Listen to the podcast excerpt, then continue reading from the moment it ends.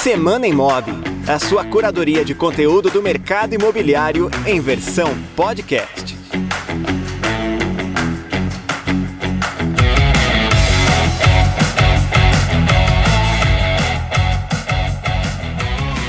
Olá, seja muito bem-vindo, bem-vinda ao Semana Imob, o podcast do Imob Report, que toda semana comenta algumas das principais notícias sobre o mercado imobiliário. Eu sou Michel do Prado, head de educação da Cúpula e também do Imob Report, e trago para você, neste último episódio do Semana Imob na nossa temporada de 2022, alguns dos conteúdos selecionados pelo nosso time de jornalistas do Imob Report.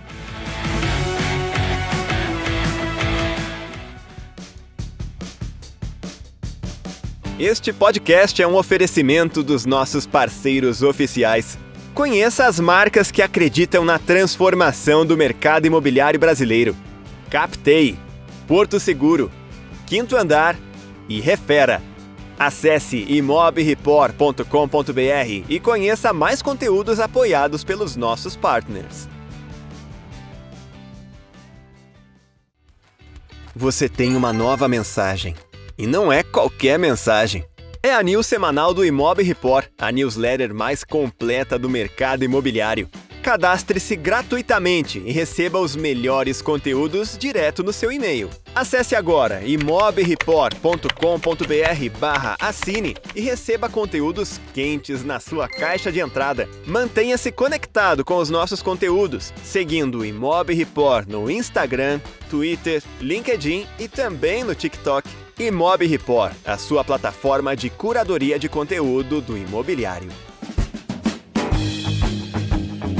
Os conteúdos de hoje foram originalmente selecionados para nossa newsletter de número 196, que circulou aí no dia 20 de dezembro. Nós vamos ter uma última edição do Imob Report circulando na semana entre Natal e Ano Novo, ali no dia 27, que vai trazer uma retrospectiva do ano de 2022 para o mercado imobiliário. A nossa equipe selecionou quais foram os conteúdos de maior impacto e relevância para o setor. Você vai conferir nessa última edição do Imob que a gente traz no dia 27. E a gente retorna a partir de janeiro com um panorama para o próximo ano e retomamos as nossas edições semanais a partir do dia 10 de janeiro com informações novas para você. Bom, mas vamos falar aqui então da semana que passou. Nesta semana a gente teve um conteúdo autoral, um conteúdo original produzido pelo time do Imob, que procurou trazer algumas informações sobre o momento do mercado imobiliário. Existia, né, muita expectativa sobre como o ano de 2022 iria se comportar depois de dois anos de resultados bastante expressivos para imobiliárias incorporadoras. E o que a gente observa é que há sinais bastante favoráveis ainda para o nosso mercado e que é, são importantes de serem contextualizados, de serem apresentados para os clientes, que a gente sabe que alguns deles ainda vivem um contexto de maior insegurança dado esse período, sobretudo, da transição de governo que a gente está vivendo. Isso é algo que a gente ouviu é, ao longo dos últimos meses, de muitas fontes consultadas para os nossos materiais, essa visão de que alguns clientes seguraram a compra do imóvel, estavam aguardando ali o desfecho das eleições, e a gente sabe que ainda existe alguma dose de insegurança envolvida, o que é natural, né, num período de transição, tem muita coisa que ainda não foi divulgada, Neste momento em que eu gravo esse podcast, inclusive, existe a expectativa de uma nova divulgação de nomes para os ministérios do novo governo, e a gente sabe que isso tudo influencia os ânimos do mercado, dos investidores e também dos, dos compradores, né, das pessoas que vão consumir os imóveis. E aí a gente trouxe, então, algumas informações aqui que mostram qual é o contexto de momento que a gente tem para o mercado. E vale dizer, a gente observou ao longo dessa semana muitos corretores nas redes sociais compartilhando esse conteúdo ou até adaptando ele, né? Isso também é uma fica aqui como uma dica para você que está ouvindo. A gente traz muitos dados aqui nos conteúdos do Imob e muitos dados no formato de texto, né, que estão lá disponíveis no nosso portal. Existem algumas pessoas que têm feito essa adaptação desse conteúdo para vídeo, para compartilhar nas redes sociais para os seus clientes, e é bem interessante, porque a gente sabe que é, a informação tem esse papel, né, de trazer clareza de cenário que vai ajudar na tomada de decisão dos clientes. A gente faz o nosso, a nossa lição de casa do lado de cá, selecionando e dando foco aquilo que é mais relevante. Fica essa oportunidade para que os corretores utilizem esse conteúdo também para informar e ajudar os seus clientes a tomar decisões. Bom, vamos lá então falar sobre esse conteúdo que foi produzido pelo nosso jornalista Rodrigo Arendi e que traz então cinco fatos que mostram que o mercado imobiliário segue aquecido a despeito dos obstáculos conhecidos que a gente vivenciou ao longo deste ano. Para começar, o Rodrigo fala aqui sobre a estabilidade na venda de imóveis, né? O segmento de vendas ele segue bastante resiliente. Os dados que a gente tem dos três primeiros trimestres deste ano mostram uma variação pequena de 0,1%, com um pouco mais de 225 mil vendas realizadas. Esse é um levantamento que foi feito pelo Secov de São Paulo que comparou dados de praticamente 200 cidades brasileiras com o mesmo período, ou seja, janeiro a setembro de 2021. Claro que a gente sempre espera um patamar de crescimento, mas não podemos desconsiderar que esse período foi marcado por bastante expectativa, né? A gente teve uma oscilação aí na taxa de juros, a gente teve a eleição que influenciou bastante, né, o ânimo das pessoas e até mesmo a Copa do Mundo, né, que acabou desviando aí o foco tanto das equipes quanto dos clientes. Então, a estabilidade das vendas nesse cenário acaba sendo um indicativo importante. E vale destacar também que nesse mesmo período houve uma queda no número total de lançamentos, uma queda aí na ordem de 8,5%, que foi resultado de uma série de fatores como é, os estoques ainda elevados em algumas praças e também o próprio valor dos materiais de construção. Apesar disso, a gente teve então esse cenário de estabilidade nas vendas, o que, dado esse contexto, é um, uma informação bastante positiva. O Rodrigo também traz um segundo ponto que é o PIB da construção desse ano, né, que também revela um mercado aquecido. A expectativa do Sinduscom é que a gente feche 2022 com um crescimento de 7% no PIB da construção civil e existe uma expectativa de crescimento também para 23 na ordem de 2,4%, bastante inferior a esse ano, mas alinhado à expectativa do PIB nacional, que também vem numa previsão mais baixa. Essa é uma, uma expectativa feita pelo Sinduscom de São Paulo. Outra informação importante, né, dentre os fatos que mostram o aquecimento do mercado, é movimentos recentes que a gente vem observando, como o da XP, que vem avançando na oferta de soluções de investimento em tijolo para os seus investidores, né?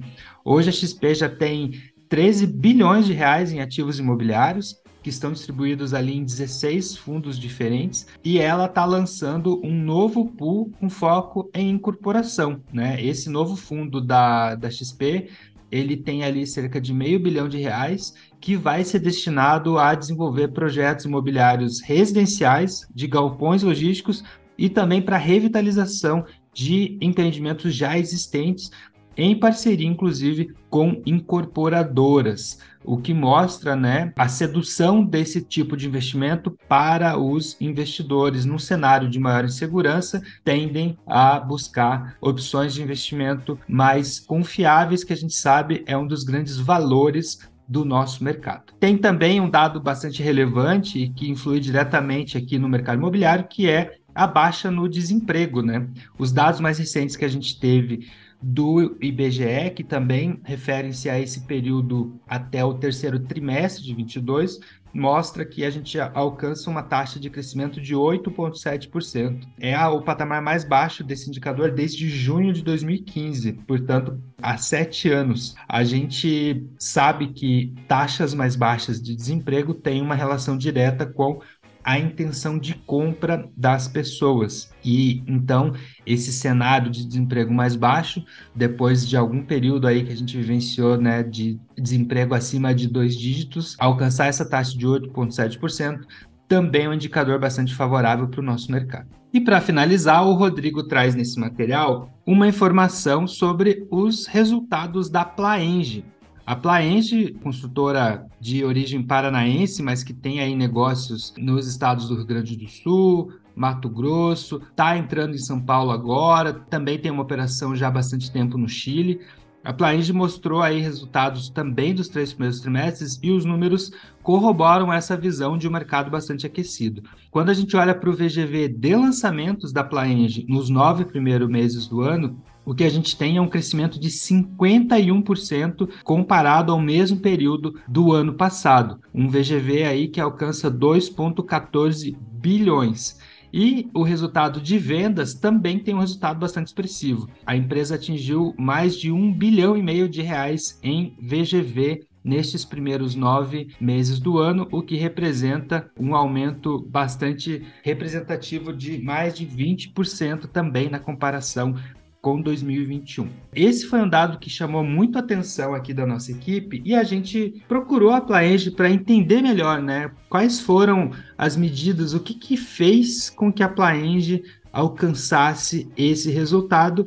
E é sobre isso que a gente vai falar agora com o Luiz Gustavo Salvático, ele que é presidente da ADEME aqui do Paraná e também superintendente regional do Grupo Plaenge em Curitiba.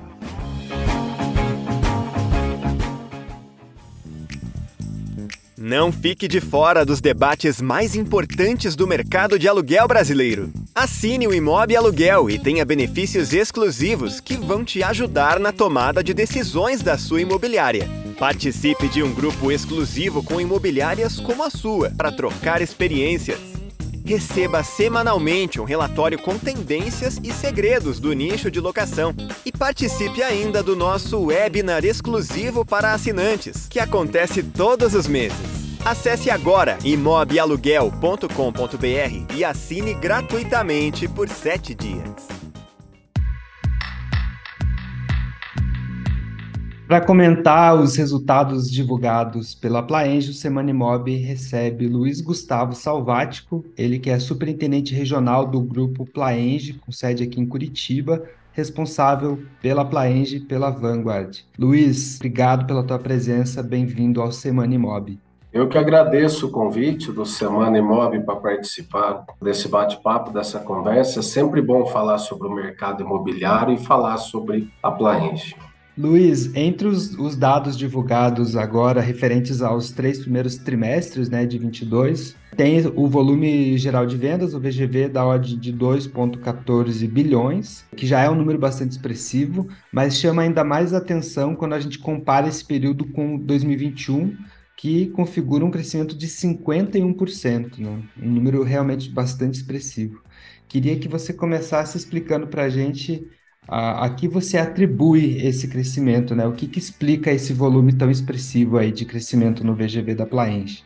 Esse ano foi um ano marcado por muitos lançamentos. Né? Nós tivemos vários lançamentos pelo Brasil, né, e também no Chile. E tivemos também um acréscimo importante nos lançamentos da área de desenvolvimento urbano. A Plaenge, há uns anos atrás, iniciou o trabalho nessa área de condomínios e ela lançou no último trimestre em Campo Grande o Leonic, por exemplo, que é um empreendimento com um VGV de 350 milhões de reais. Então é um VGV bastante expressivo, que ajudou bastante no crescimento do VGV geral da empresa. Mas também nós tivemos tivemos um crescimento da Plaenge no mercado de Joinville, um, com o lançamento de um edifício lá. Tivemos também o início da atividade da Plaenge em Porto Alegre, com o primeiro lançamento do Orbitalho, né, nesse ano de 22, além de um crescimento bem interessante nos mercados de Curitiba e Campinas. Certo. Como que foi esse, esse processo de expansão? Porque é, a, a embora seja né, a maior consultora de capital fechado do Brasil e uma marca que é referência em alto padrão, depois, né, teve o, com o selo da Vanguard também explorando outros nichos, mas essa estratégia de expansão regional, né, como que foi essa decisão, a escolha por essas praças e que é uma expansão radial, né? Ela não está indo só ao sul, ela tem esse empreendimento de destaque no centro-oeste Centro-Oeste também. Explica para a gente um pouco melhor é, essa estratégia de expansão no território, Luiz. Na realidade, a gente faz um trabalho contínuo de mapeamento dos mercados no Brasil, mapeamento das cidades, olhando sempre com um olhar de permanência. Nós sempre olhamos com um olhar de sustentabilidade do negócio, analisamos as praças que têm potencial de crescimento, mas que têm potencial de muitos anos, como é o caso, por exemplo, é da nossa história em Cuiabá. Ela se iniciou em 1983. Em Campo Grande, a gente iniciou em 88. A regional de Maringá foi aberta em 2008. Aqui em Curitiba, nós iniciamos em 2003. Então, na realidade, a Plaenge sempre olha o mercado a longo prazo. E nós buscamos sempre, na nossa estratégia, entender o, como o mercado funciona. O mercado imobiliário é local. Nós aprendemos isso isso há muito tempo e nós vimos no boom imobiliário quanto foi difícil essa expansão para grandes empresas que não entenderam que o mercado é local, o mercado tem sua particularidade. Cada mercado pensa imóvel, pensa morar de um jeito. Então, nós sempre que buscamos uma praça nova, nós sempre temos um executivo da Plaenge que se muda para essa praça e que entende o mercado e produz o produto adequado para essa praça. Uma outra coisa interessante do nosso modelo de negócio é que a ponta, vamos falar assim, a regional, a filial, ela tem muito poder de decisão. A decisão de, do terreno que vai comprar, o projeto que vai desenvolver, quando vai lançar, ela não vem da matriz ou de uma decisão centralizada, ela é tomada na ponta por quem realmente entende cada cidade. Interessante, porque a gente observou realmente isso, né? No momento de, de expansão dessas grandes construtoras, um, esbarrou exatamente nesse componente, né? Nem sempre o projeto vai funcionar em todas as praças, né? Na verdade, não vai funcionar, né, Luiz? Porque cada praça tem lá suas particularidades, inclusive pela lógica dos parceiros locais para a venda, né? Que também existe uma dinâmica muito particular, né? A gente observa bastante isso. É, isso se reflete em tudo no mercado. Porque vamos pensar assim, as pessoas em cada lugar que moram têm uma raiz, cada cidade tem uma história, e o jeito de viver, o jeito de morar traduz essa história e essa tradição. Então, a churrasqueira é na sacada ou é interna, a piscina é aquecida ou é piscina externa, o tamanho dos cômodos, a integração ou não dos ambientes, como living, cozinha, etc. Além de toda a composição da área de lazer. Tudo isso é gerido pela condição social. O mercado imobiliário é um mercado comportamental e o comportamento das pessoas vem das suas raízes. Então, nós entendemos que entender a cultura, a raiz de cada povo, de cada cidade, nos leva a fazer um produto mais assertivo. Isso também é interessante na hora de colocar esse produto à venda. Entender quem são os melhores parceiros daquela localidade, quem entende melhor o público, quem conhece mais as pessoas. Só assim nós conseguimos crescer com qualidade de forma sustentável. Você mencionou, Luiz, essa figura estratégica do executivo local, né, que vai estar inserido justamente em cada praça. Como é que é o processo de, de recrutamento dessa pessoa? É, já, já parte de, uma, de privilegiar alguém que tenha uma atuação naquele, naquela praça ou não necessariamente? O executivo que é deslocado de outra área da empresa? Como que é esse processo de onboard, né, vamos dizer assim, desse executivo para garantir esse nível de envolvimento com cada local? É, nós temos no nosso DNA a formação. Nós formamos muita gente, nós formamos a nossa equipe, toda a nossa equipe tem uma trajetória muito longa, na média, dentro da empresa. Vou dar um exemplo no meu caso. Eu era de Londrina, trabalhava na Plaenge lá em Londrina, fui convidado para vir para cá em 2003 e vim. Né? Eu tenho 44 anos e trabalho na Plaenge há 21. Então, todos os nossos executivos, a maioria deles tem uma história muito longa, conhecem muito o grupo, tem a, a, o DNA da empresa muito arraigado na sua forma de trabalhar e daí, normalmente, o que nós fazemos é identificamos esses talentos, treinamos esses talentos e os convidamos para mudar ou para ocupar um cargo em alguma praça nova que nós vamos, ou em alguns casos contratamos. A exemplo de, de Porto Alegre, que o nosso gestor lá em Porto Alegre, o Rodrigo, ele é uma pessoa radicada lá em Porto Alegre e veio do mercado. É aceitou o nosso convite para iniciar a operação lá e está tendo um grande sucesso. Legal. A gente falou aqui sobre esses dados de lançamentos, né? E aí você explicou que esse volume, muito em razão da, da quantidade mesmo de lançamentos que foram feitos, mas também da qualidade, né? Do valor agregado nesses produtos. Mas nesses dados divulgados dos três primeiros trimestres, também chama atenção o resultado de vendas alcançado pela Plaenge nesse período. Então, estamos falando aqui dos nove primeiros meses né, de 22, que supera aí a marca de um bilhão e meio em vendas líquidas, o que configura também um aumento expressivo ali na ordem de 23% quando a gente compara com 21. Pensando nas vendas, assim, a que você atribui esse resultado, né? Como está estruturado hoje a política de vendas da Plaenge? Vocês contam com uma estrutura interna? Tem um modelo de parceria também com imobiliários parceiras? Explica para a gente um pouquinho essa, essa estrutura que dá suporte a esse resultado? É, nós temos uma estrutura híbrida na realidade. Né? Nós temos a gestão de vendas da equipe interna, o gestor de vendas, o gestor da regional, o gerente regional, tem a sua equipe, tem uma equipe de vendas é, que é a nossa house, que são pessoas contratadas, são funcionários da empresa, e nós também temos uma equipe de plataforma que atende os parceiros e as imobiliárias. Eu acho que a atuação conjunta dessas duas frentes de venda é o que garantiu esse resultado.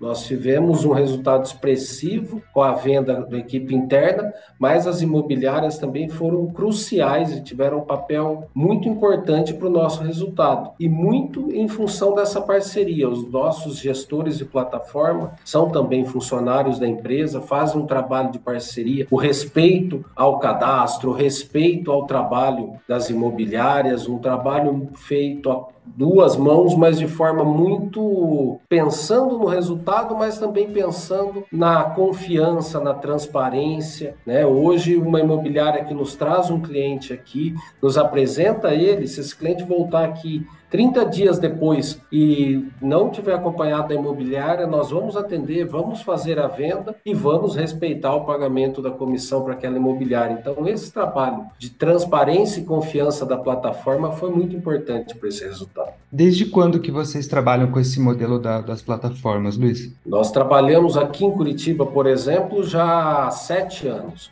Nós fomos pioneiros na cidade em criar esse modelo. Hoje, muitas empresas também trabalham dessa forma e estruturado um modelo muito parecido com o nosso, mas é um modelo realmente que dá resultado. Sempre lembrando também que não basta você ter um modelo bem feito e um modelo assertivo. Esse modelo só funciona se você tiver gente boa para trabalhar, né? A qualidade do profissional, comprometimento dele com o trabalho, com as regras, com a forma de, de fazer esse relacionamento com, a, com os parceiros é muito importante. Perfeito. A Plaenge tem uma característica, especialmente para nós, a gente também está é, aqui em Curitiba e eu mesmo, durante algum tempo, tive a oportunidade de atuar junto ao planejamento na unidade de agência de marketing da Cúpula, que faz o atendimento a outras construtoras, e a, a a gente sempre viu como uma referência existe uma estabilidade no marketing, assim, assim, a gente olha um, um outdoor de longe, sabe que é da Plaenge, existe uma, uma identidade, assim, que vocês criaram, né? Quando eu penso em estratégia de mídia exterior, em construção aqui no, em Curitiba, eu logo lembro da Plaenge. Queria que você explicasse para a gente o peso que essa mídia ainda tem para vocês e o que, que se poderia destacar em termos de, de estratégia de marketing que contribuiu também para esse resultado de vocês nesse ano.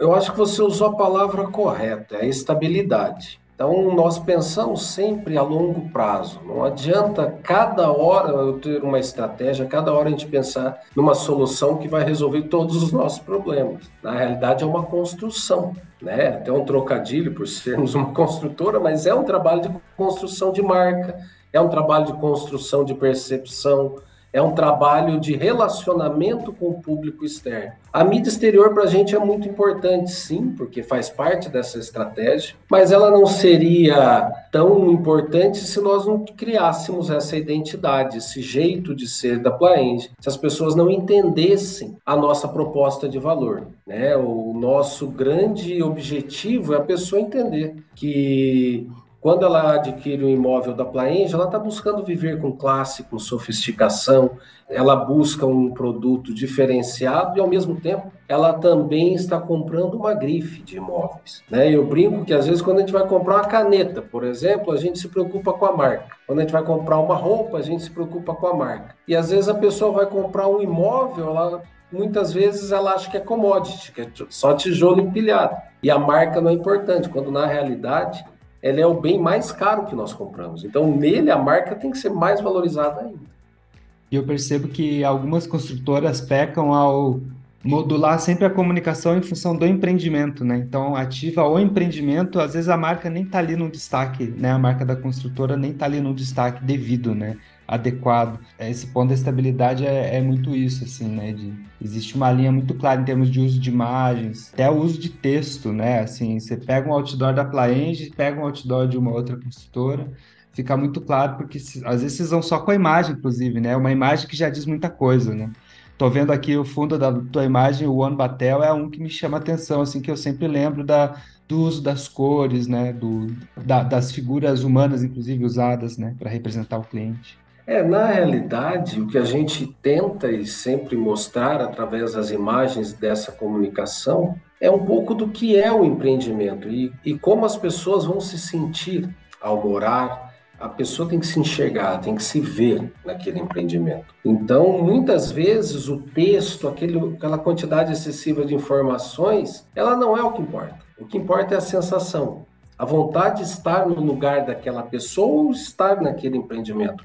O AN traduz isso, assim como o Experience também, são empreendimentos em que nós buscamos uma comunicação muito leve, muito sutil, até porque o perfil do cliente é um perfil de cliente que já conhece muita coisa. E para ele o menos é mais. Né? A simplicidade ou a sofisticação está na simplicidade, está não no excesso de informação, não no excesso de comunicação, mas muito mais nessa relação leve, tranquila. Perfeito. Luiz, para finalizar aqui, eu queria te perguntar de próximos passos, né? Porque a gente comentou aqui no início de como o resultado deste ano veio muito em, é, puxado pelos lançamentos feitos. A gente sabe que a Plaente também tem um land bank bastante robusto. Há perspectiva de novos lançamentos nas, na mesma velocidade e quantidade que a gente observou aí no último ano? Ou agora vai ser um momento mais de trabalhar a venda desses que foram lançados? É, nós tivemos nesse ano 21 entregas e 23 lançamentos. Né? Então, nós lançamos 2,14 bi, vendemos um bi e meio. Então, nós temos aí um, ainda um colchão, uma prateleira interessante de produtos. Temos para o próximo ano também, na nossa esteira de produção, lançamentos na ordem de 2 bi também. Né? A ideia é continuar até porque a velocidade de cruzeiro sempre é importante quando a gente consegue atingir. Né? O nosso Land Bank proporciona isso, nós temos 16 bilhões de Land Bank, então isso também nos dá bastante flexibilidade de lançar o produto mais assertivo, o produto mais ligado à demanda de cada região. Né? Temos em, esse ano também dois lançamentos muito interessantes que serão feitos. Nós vamos lançar nosso primeiro empreendimento em São Paulo, no bairro de Moema, e vamos lançar também um mega empreendimento na cidade de Santiago. É um master plan de sete torres. Estamos finalizando a construção de uma central de vendas, então serão dois lançamentos bastante expressivos e importantes, porque são lançamentos nas duas cidades mais importantes da América do Sul. Perfeito. Previsão de lançamento para este ano ainda? Para o início de 2023. Perfeito. Estaremos aqui. Quem está nos ouvindo seguramente vai acompanhar no Imob Report esses dois lançamentos importantes aí. Luiz, eu te agradeço pela tua disponibilidade, por aceitar o nosso convite e conversar aqui com o nosso público. Eu agradeço a oportunidade, agradeço também todo o que você disse a respeito do nosso trabalho, esse reconhecimento para a gente é, é, muito importante e muitas vezes nós devemos olhar não para o espelho, sim para a janela. Que a gente faz um trabalho, imagina a forma, o resultado que nós queremos ter com aquele trabalho, a imagem que queremos gerar, mas é importante escutarmos às pessoas esse feedback, esse retorno sobre a imagem que foi gerada e não só sobre a nossa expectativa. E também coloco à disposição durante esse próximo ano de batermos um papo novamente, falar sobre mercado, falar sobre vendas, isso é a nossa paixão, está no DNA faz 21 anos que eu faço isso e cada dia eu quero fazer mais, estou mais apaixonado por esse mercado. Seguramente vamos falar mais, Luiz. Muito obrigado. Eu que agradeço.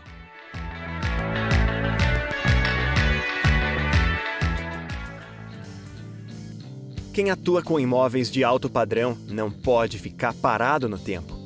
É preciso se atualizar constantemente para atender bem e fidelizar o público mais exigente do mercado imobiliário. Para isso, assine o Imob Alto Padrão e receba atualizações semanais com tendências, dicas e novidades de quem vive o nicho mais lucrativo do imobiliário. Mantenha-se bem informado e aprimore-se como corretor ou corretora para vender mais e melhor. Acesse agora imobaltopadrão.com.br e assine o Imob Alto Padrão por menos de R$ 10 por mês.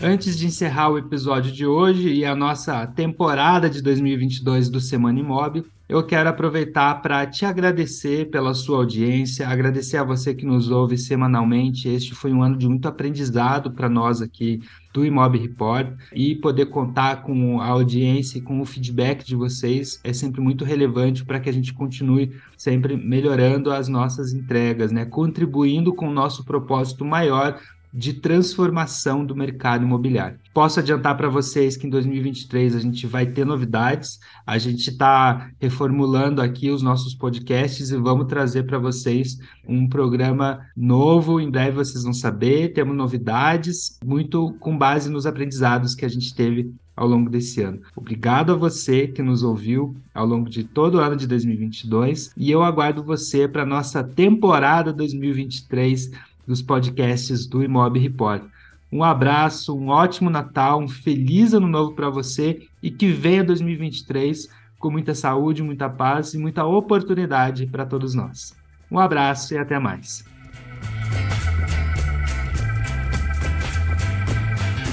Produção Renato Lopes. Edição por Dice Masters Podcasts e Multimídia. Voz nas vinhetas e spots Rodrigo Arende. Projeto gráfico Alexandre Lemos. Realização Imob Report e Cúpula.